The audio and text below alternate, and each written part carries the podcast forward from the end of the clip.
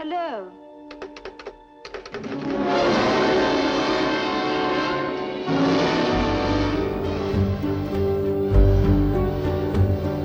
希区柯克为什么被称为悬念大师？看完这部电影，你就会找到答案。本期给大家介绍的是阿尔弗雷德·希区柯克1954年执导的高分犯罪悬疑片《电话谋杀案》，四个角色撑起了一整部电影。故事发生在英国沿海的一个城市。我们的男主和妻子是一对看似恩爱的夫妻，然而实际上婚姻状态已经亮了绿灯啊！男主曾经是著名的网球运动员，现在退役，找了个朝九晚五的工作。而妻子，也就是我们的女主，出生于上流社会，家境优渥，属实是白富美，而且演员现实中还是摩纳哥的王妃。这天正巧一艘来自美国的游轮抵达，上面的乘客其中之一是著名的侦探小说家马克。这一下看到新闻报道的女主，瞬间思绪万千。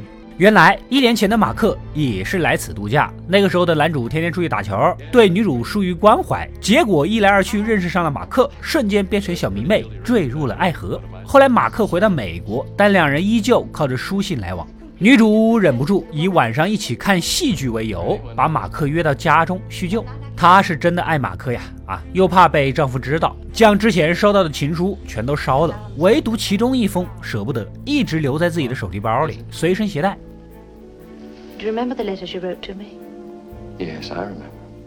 After I read them, I burned them. I thought it best. All except one. You probably know the one I mean. Yes, I think I do. What about it? It was stolen. 没想到啊，有一次去乡下郊游的时候，在车站把包给搞丢了。搞丢了也就搞丢了嘛。结果两周后又在站台的事务招领处找到了。等他过去领了包，才知道那封充满爱意的信不见了。紧接着没过几天，就收到了匿名威胁信。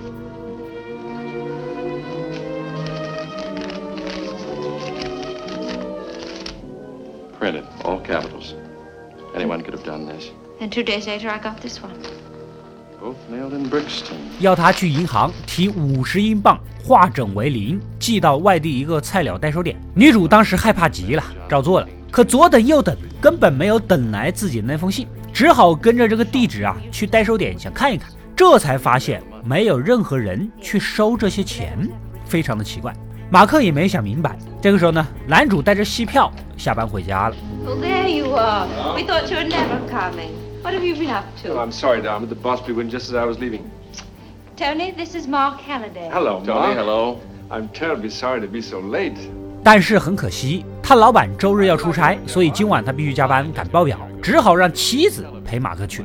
明天晚上呢，他再作为东道主带着马克去参加一下绅士聚会，好好的耍耍啊。所谓的绅士聚会，就全部是男士，不是你们想象中的那种变味儿的绅士啊。这不正好？女主嘴上装作难过，Well, can't you do it when we get back tonight? I'm afraid not. It'll take hours. I shall have to fake half of it as it is.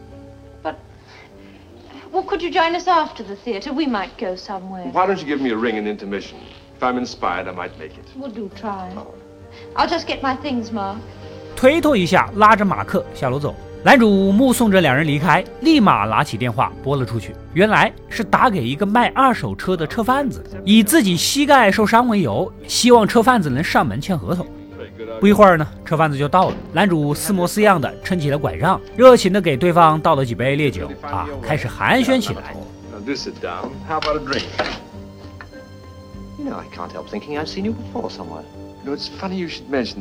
Now do sit down. How about a drink? You know, I can't help thinking I've seen you before somewhere. You know, it's funny you should mention that. The moment I opened the door, I.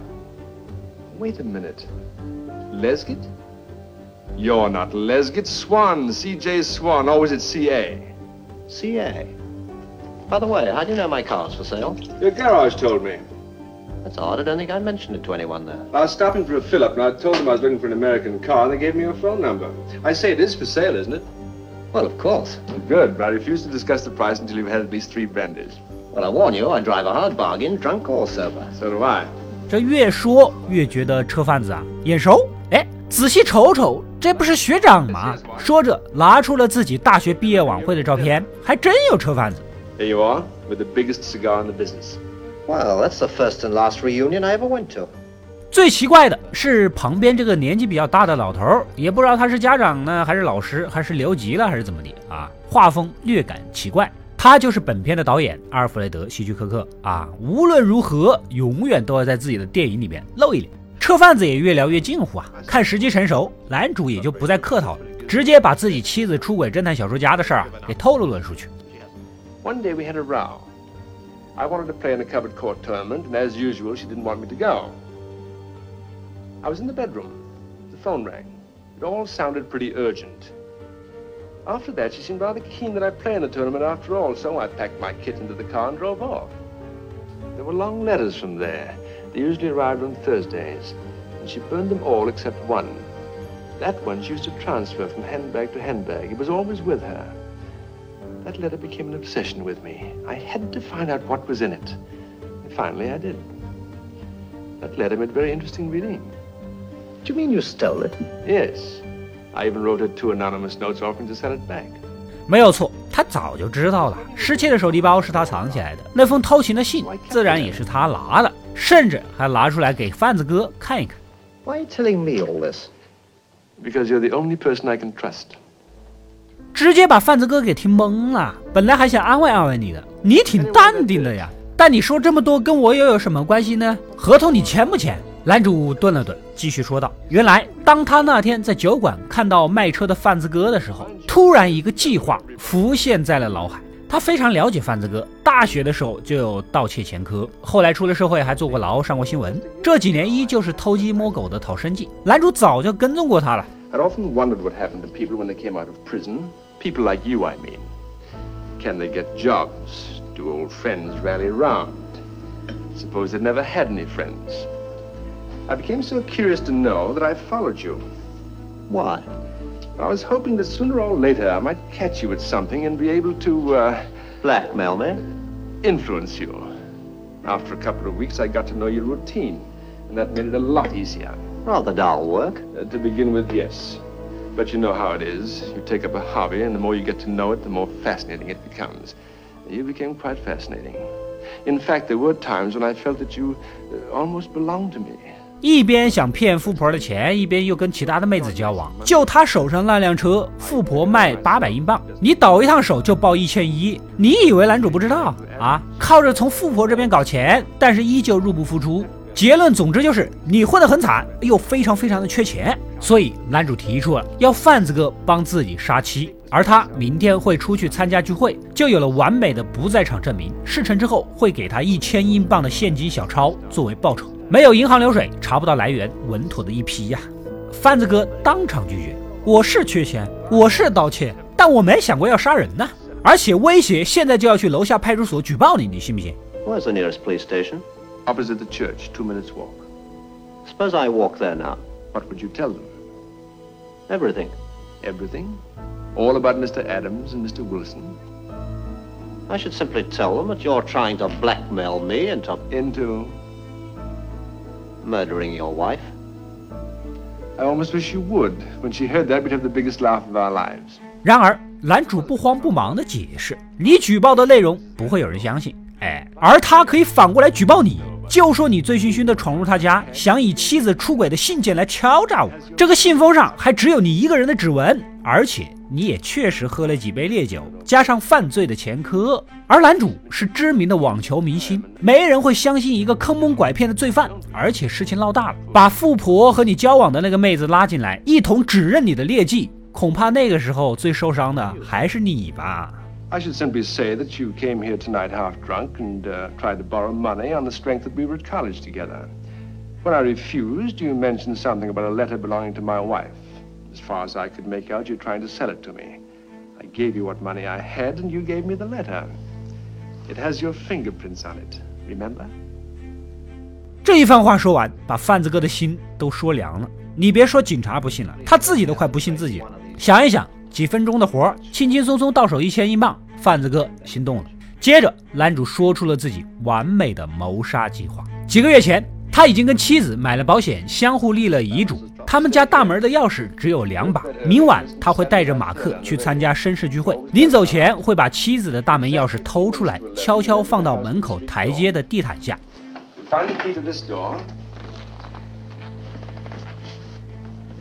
Under the stair carpet here. The fifth step. That's the one. Go straight to the window. Hide behind the curtains. 等到深夜，贩子哥悄悄潜入，躲到通向院子的侧门旁边。他知道妻子经常忘记关这扇门。到晚上十一点的时候呢，他会打电话回家给妻子。等妻子从房间走到电话旁，贩子哥再动手。完事儿后，把行李箱打开，随意装点值钱的奖杯进去，将院子门也打开。最后从大门离开，钥匙放回原地，营造出小偷从院子里偷摸进来偷东西啊，被女主人无意间发现，情急之下杀人的假象。而当男主和马克散场回家，他再找机会将地毯下的钥匙放回女主包里，确保万无一失。贩子哥仔细勘察了下现场，问题不大，拿了一百英镑的定金，这笔买卖算是这么定下来的。隔天，男主假模假样的给妻子交代好一切啊，钥匙偷到手，藏到地毯下面，就出发了。Uh, Margot.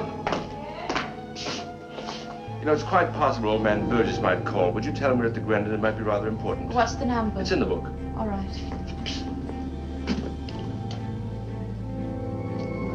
Goodbye, dear. 直到深夜十一点不到，贩子哥如期而至，拿了钥匙进门躲好。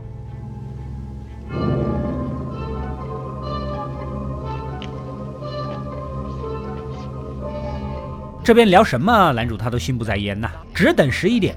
但是他手表停了，导致十一点过七分才出去打电话。结果电话亭还有个老头在煲电话粥。这边贩子哥一看表，都过了好久了，心里盘算着这是不是放我鸽子了啊？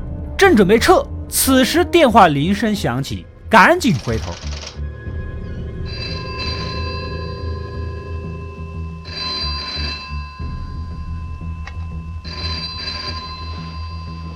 女主睡得迷迷糊糊的，出房门来接电话，接着就被贩子哥用围巾勒了脖子。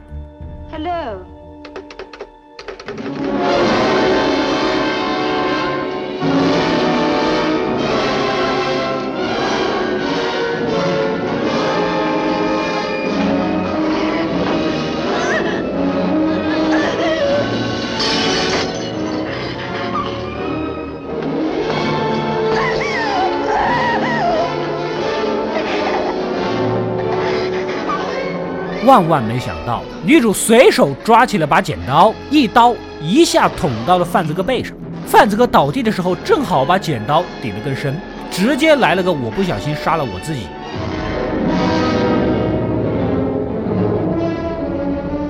死里逃生的妻子赶紧拿起电话求救，因为有电话记录，男主只好回应，要求他先不要报警，等他回去。计划再周密，遇到这样送人头的队友也没有办法，赶紧打车回家呀，先稳住妻子。第一步，先把贩子哥口袋的钥匙拿出来，放回妻子的手提包。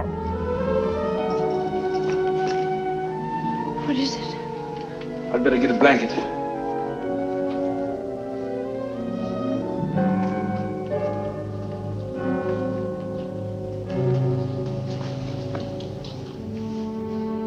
然后再不报警说不过去了，将妻子劝回房。他是开动脑筋思考对策，接着就实施起来。先把贩子哥勒人的围巾给烧了，又从篓子里拿出妻子的丝袜打上结，一只扔到院子门的门边，一只压在桌子上，最后还将那封有贩子哥指纹的信塞到尸体上，布置好静坐警察的到来。给警察倒茶的时候呢，还特意将桌子上的袜子拱出来，让人发现。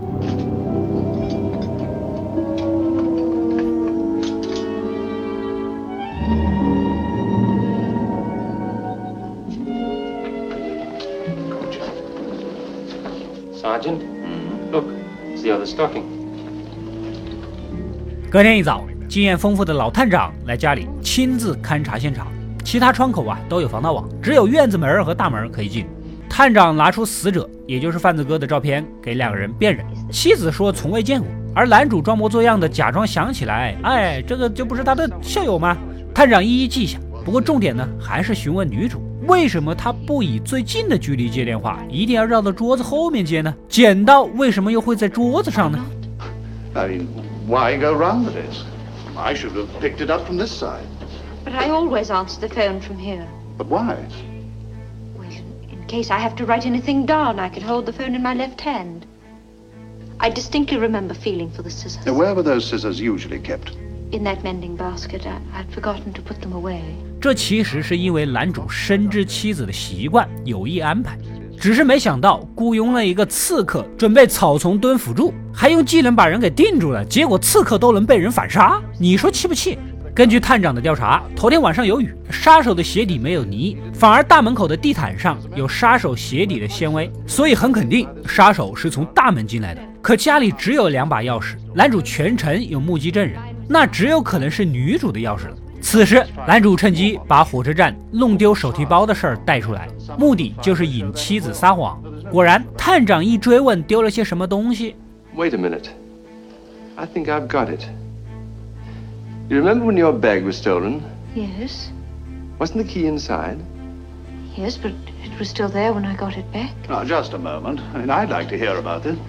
What sort of bag? A handbag, Inspector. My wife lost it at Victoria Station. But I got it back from the lost and found about two weeks later. was anything missing? All the money was gone. Anything else? No. I mean, no papers or letters? No. Are you quite sure about that? Yes. 其中那封情夫的信肯定是不能提的，这就很奇怪了啊！如果钥匙是被复制的，按道理杀手口袋肯定会有一把钥匙，但他口袋什么都没有，那就只有一种可能，他是被堂堂正正的给放进去。此时，小说家马克找上门来，探长也想改天去调查调查他，于是乎让他写下自己住的酒店地址。Would you be good enough to give me your address, sir? I may want to get in touch with you. Certainly. I'll just get my coat. I'm saying the Carfax Hotel. No, just write it down there, will you? Your telephone number as well. Right.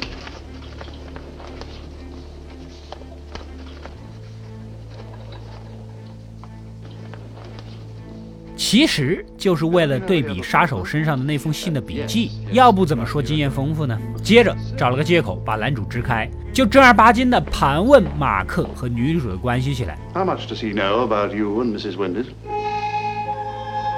I beg your pardon?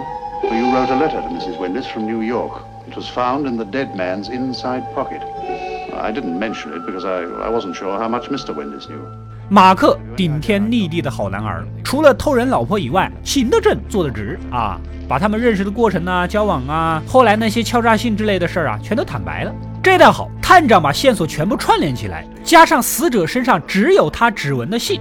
这不就是杀手想过来敲诈钱，女主把人放进来，结果两个人没谈拢，女主起了杀念，从背后把人给捅死，最后用自己的丝袜伪造自己被袭击的假象吗？死者身上又没有任何可以致人死亡的物件，试问如果对方是入室盗窃，慌乱之下又怎么能知道他的丝袜放在哪里呢？And we know that he came in by that door. But he can't have come in that way. That door was locked.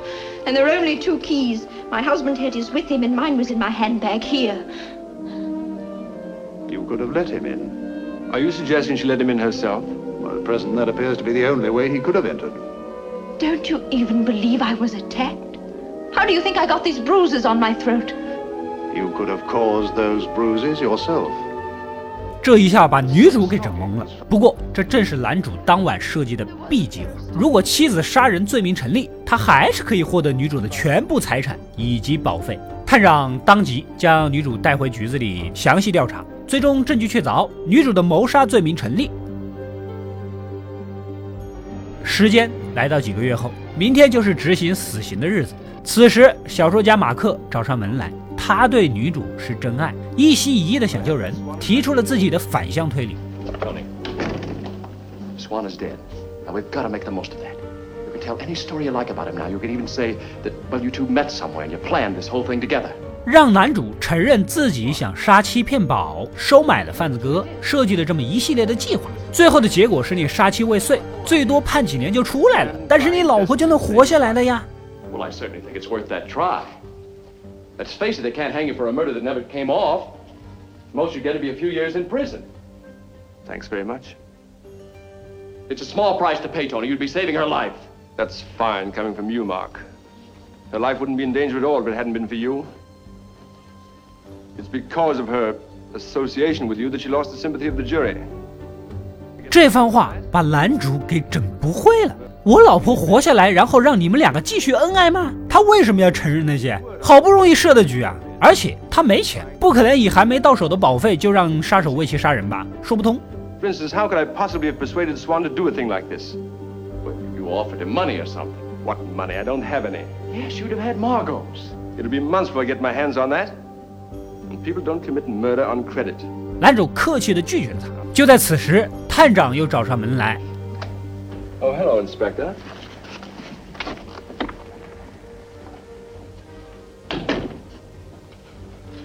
Is it about my wife? No, sir, I'm afraid not. Then what is it? 原来呀，就在前几周有个抢劫案，他们调查中无意间查到了男主曾经在一家修车厂消费了六十英镑的现金。一般在当时花这么多钱，肯定会用支票。助手顺着又查到了这几个月男主还在裁缝店呐、买什么茅台酒上面啊花了不少，所以就过来问问你怎么是有这么多钱的。男主只好解释自己赌博赢的，但是因为是在妻子被判死刑的期间，这个事儿不好对外宣扬，是吧？探长表示啊，这也能理解。而这让躲在一边的马克心里犯了嘀咕：刚你不是说没钱吗？花六十英镑修车，眼睛眨都不眨一下。正当探长离开之前，提起男主高消费的时候，店家无一例外的提到他随身携带的一个蓝色手提箱。Uh, Have you a small blue attache case?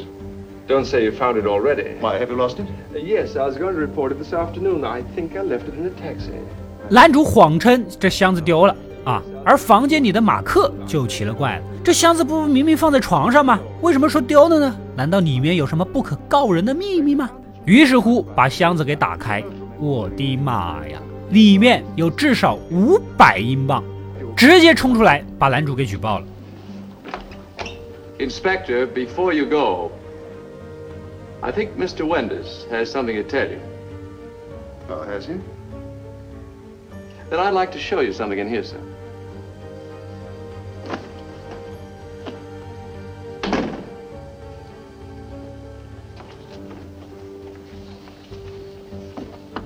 Wonder you couldn't bear to sleep in her bedroom.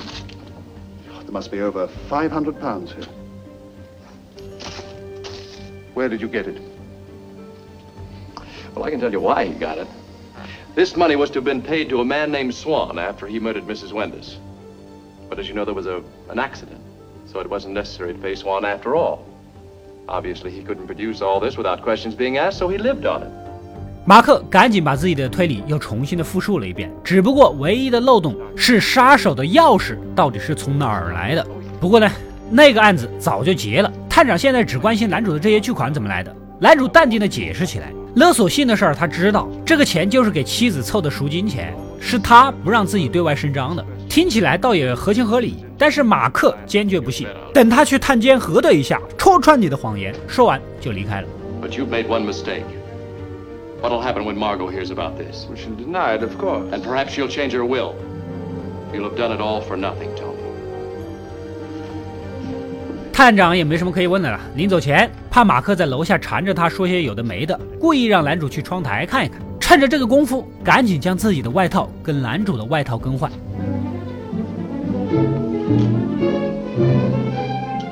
Altair. Well, goodbye, Mr. Windus. I don't suppose we shall meet again. Goodbye, Inspector. Thank you very much.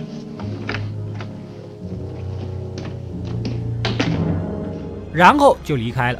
这边的男主倒了一杯烈酒，一饮而尽，收拾收拾，赶紧穿衣服去找律师，阻止马克探监。只要熬过今天，谎言也就成了真相了。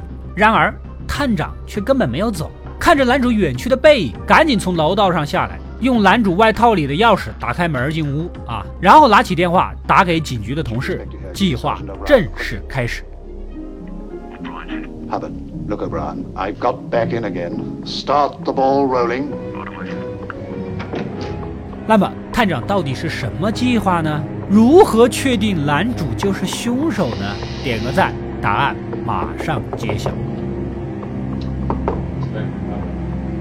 It's me, Mark Halliday.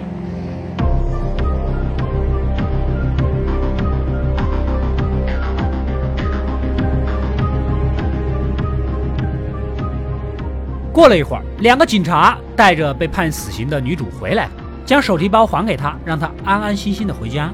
没多久，就听到拿钥匙开门的声音。不过没打开。接着按门铃，等了半天没人，似乎搞不懂为什么自己的钥匙开不了门。难道是丈夫把门锁换了吗？女主又下楼去问那两个警察去了。接着，探长打开院子的门，让女主进来，当面询问巨款的来源。女主当然是什么都不知道啊，不过也在他的意料之中，将女主的皮包和钥匙交给手下，赶紧拿回警局。然后探长就把这一切跟蒙圈的女主和马克坦白了。其实他早就怀疑到了男主身上，只是案子找不到任何的破绽。直到警员无意间查到他近几个月的高消费，花了接近三百英镑的零钞，让他坚信这笔钱可能就是给杀手杀妻的动手费。所以他昨天下午去监狱，从保管室里拿走了女主手提包的钥匙，想潜进来查账，结果惊讶的发现跟女主一样。这把钥匙根本就打不开门，所以他今天换上了跟男主同样的外套，故意偷走他的钥匙进行最后的测试。就在此时，几声重重的脚步声传来，是另一个手下的警报。看到男主回来，摸了摸口袋，找不到自己的钥匙，再看看大衣，这不是探长的吗？啊！一想拿错了，转头就奔着警局的方向而去。探长看在眼里，赶紧打给局子里，交代手下就说自己出差了，然后务必把女主的手提包和钥匙还给男主。说完就挂掉了电话，静等真相大白。Give Wendis those books and the handbag and make sure he sees the key. Uh, better make him check the contents and sign for them. If he wants his own key and raincoat, uh, tell him I've gone to Glasgow. Any questions? No questions. Right, call me back when he leaves the station. 接着将真正的钥匙展现在了两人的面前，就在门口楼梯的地毯里。他花了不少时间才找到这里藏着钥匙。探长继续推理：如果要谋杀女主，男主肯定会先交代杀手杀完人把钥匙放回原位，等他回家再偷偷的把钥匙放回他的包里。而现在的疑点就是：第一，杀手身上没有钥匙；第二，女主包里的钥匙又不能打开自家的大门，那么只能说明包里的这把钥匙很有可能就是杀手自己的，被男主误以为是没有来得及放回去的钥匙给塞回了女主包里。而事实上，杀手打开门之后，第一时间就把真正的钥匙给放了回去。为了印证这种猜想。探长昨天下午拿着钥匙跑到了贩子哥女友的家里，还真就打开了他女友家的门。简而言之，知道地毯下面藏着钥匙的人，一定跟杀手有着某种交易，所以他才故意设局，让上面假装释放女主，看看他在打不开门的情况下会不会动用隐藏的钥匙。而女主确实一无所知，现在唯一的嫌疑人就剩下男主。如果待会儿他用地毯钥匙打开这扇门，就证明他才是跟杀手有着交易的人，这就是雇凶杀人的铁证。Why did you bring me here? Because you were the only other person who could possibly have left that key outside. I, I had to find out if you knew it was there. Suppose I had known. You didn't. 一番话说完。女主都崩溃了，没想到真正要杀自己的竟然是身边人呐！而且自己死不死，全看待会儿门到底会不会被打开。就在此时，局子里打来回电，男主已经拿了东西，正在赶回去的路上啊！三人赶紧默不作声的藏好。过不多久，男主急匆匆的回到家，用妻子包里的钥匙赶紧开门，扭了半天打不开啊！转头就准备出门，可走到一半，突然恍然大悟，似乎想明白了。Hold it. He stopped again. He's turning round. He's staring at the key. Of course, that's swan skin. Now he's got it. He's coming back fast. 好像是自己把杀手家的钥匙当女主的钥匙给放了回去啊！也就是说，楼梯里应该还有一把真正的钥匙。再次转身回来。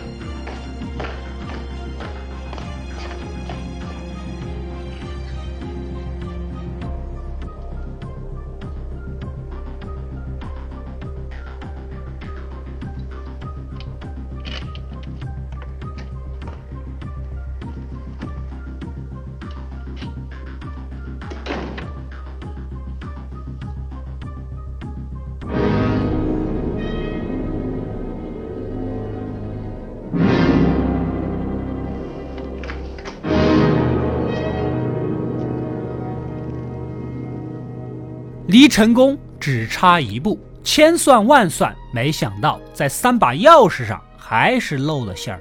最终，探长拿了电话打给了同事们。故事到这里呢，也就结束了。接下来稍微解释一下网上对这部电影的疑问啊，比如为何要烧围巾？这跟用女主的丝袜是同时起作用的，一只打结放在门外，一只特意拱出来让警察发现，目的就是嫁祸女主是在伪造现场。凶手杀人是不可能知道他丝袜放在哪里啊，烧掉围巾也就去掉了警察会怀疑死者用围巾袭击女主这一个方向上，那么只会怀疑是女主用自己的丝袜自残博取同情。而且袜子这种东西在那个年代是无法提取指纹的。有人会提问，为什么男主几个月时间不把钥匙拿回去好好放着？其实仔细看了我的解说，应该能理解，因为他也不知道真正的钥匙还在原位。为什么男主要到处花钱呢？其实这也不算漏洞，探长早就怀疑他了，只不过到处花钱这个事儿让他知道男主手上有巨款，更加坚定自己的推理，所以在死刑的头一天务必要确定清楚。估计有很多人可能对出轨的事儿颇有怨言。不过本片剧本原本是弗雷德里克·诺特的舞台剧编的故事啊，看个热闹，好看精彩就行吧。后来被希区柯克看中之后，改编成了电影。全片就这么四个半人，简单的场景就把人深深的吸引住了，足以证明这编剧、导演以及演员的功底。其中希区柯克的实力不用多做解释。但是，可能有个别杠精会觉得他就是干这行早，出生在现代，在众多大牌导演里面，说不定就是平庸的。在回答这个问题之前，我想让大家试想一下，如果阿尔弗雷德·希区柯克穿越到现代看 3D 版的《阿凡达》，会是什么反应？我告诉你们，他的反应就是厉害。可惜是我玩剩下的，因为《电话谋杀案》就是希区柯克用 3D 手法拍摄的电影。而此时只是一九五四年而已，其中这个镜头，从镜头语言上讲，这里稍显多余，抓空气没什么意义，又显得做作了一点。不过实际原因，这是希区柯克想让这只手有突然冲出屏幕抓观众的视觉冲击，配合 3D 效果而有意为之，所以又合情合理，这才是真正的玩电影的。很多国产烂片的导演千万别说自己玩电影啊，你们就是糊口，只会干这个还干不好。好了，如果大家还想看更多希区柯克的悬疑电影，就点个赞支持一下吧。